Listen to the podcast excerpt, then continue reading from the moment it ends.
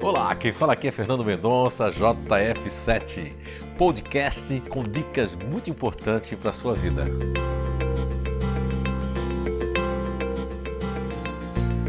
Olá, então estamos de volta com mais um podcast com o tema Baixa Autoestima dos Grupos Naturais de Inteligência. Então, no episódio passado nós falamos sobre o GNI Fazedor e vamos fazer aqui um complemento né, às pessoas, crianças e adultos que fazem parte do GNI Fazedor. Além de tudo que nós falamos no episódio passado, nós podemos acrescentar que a questão da baixa autoestima também, não só do perfeccionismo que nós falamos anteriormente, mas também pode advir de uma comparação.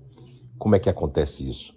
O, os fazedores, eles possuem, que isso é nível 2 do Programa de Desenvolvimento né, do Instituto de Evolução Humana, e esse nível 2 vai estar colocando que tem um ego de apoio que nós nominamos de diferente, onde traz essa baixa autoestima para os fazedores quando eles se comparam a pessoas, a coisas, e aí pode advir também um processo de baixa autoestima na comparação, de que eu estou mais magro, mais gordo, mais assim, mais assado.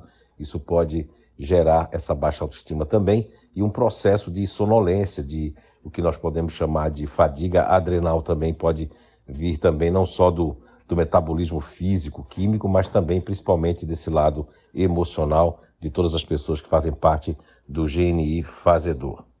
E dando seguimento, né, nós vamos falar hoje do GNI intimidador.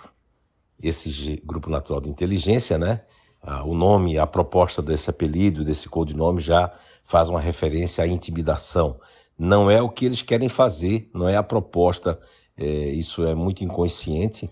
As pessoas que fazem parte do intimidador, eles intimidam com o jeito, com as faces, com, mas principalmente com a energia que emanam para as pessoas. Então é uma energia muito forte, né? E que vai direto nos campos daqueles que são mais sensíveis.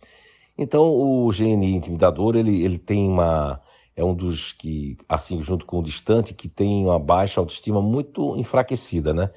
Pode-se dizer que é um dos grupos que mais tem autoestima de todos os grupos naturais de inteligência, porque para ele, um, os intimidadores, a baixa autoestima seria um, um movimento de fraqueza, um movimento de, de não lutar, de não correr atrás das coisas, mas não está livre. Todos os seres humanos, inclusive o intimidador, também tem baixa autoestima que acontece as doenças autoimunes, eles podem, a, ba a baixa autoestima deles é muito forte quando eles estão impotentes ou doentes ou não podem fazer as coisas, mesmo assim eles vão forçar a barra. Eles vão, se é proibido de dirigir, vão dirigir, se é proibido de sair de casa, vão sair, se é proibido tal coisa, eles vão fazer. Quanto mais proibir o intimidador, mais ele quer é, ver as coisas, né?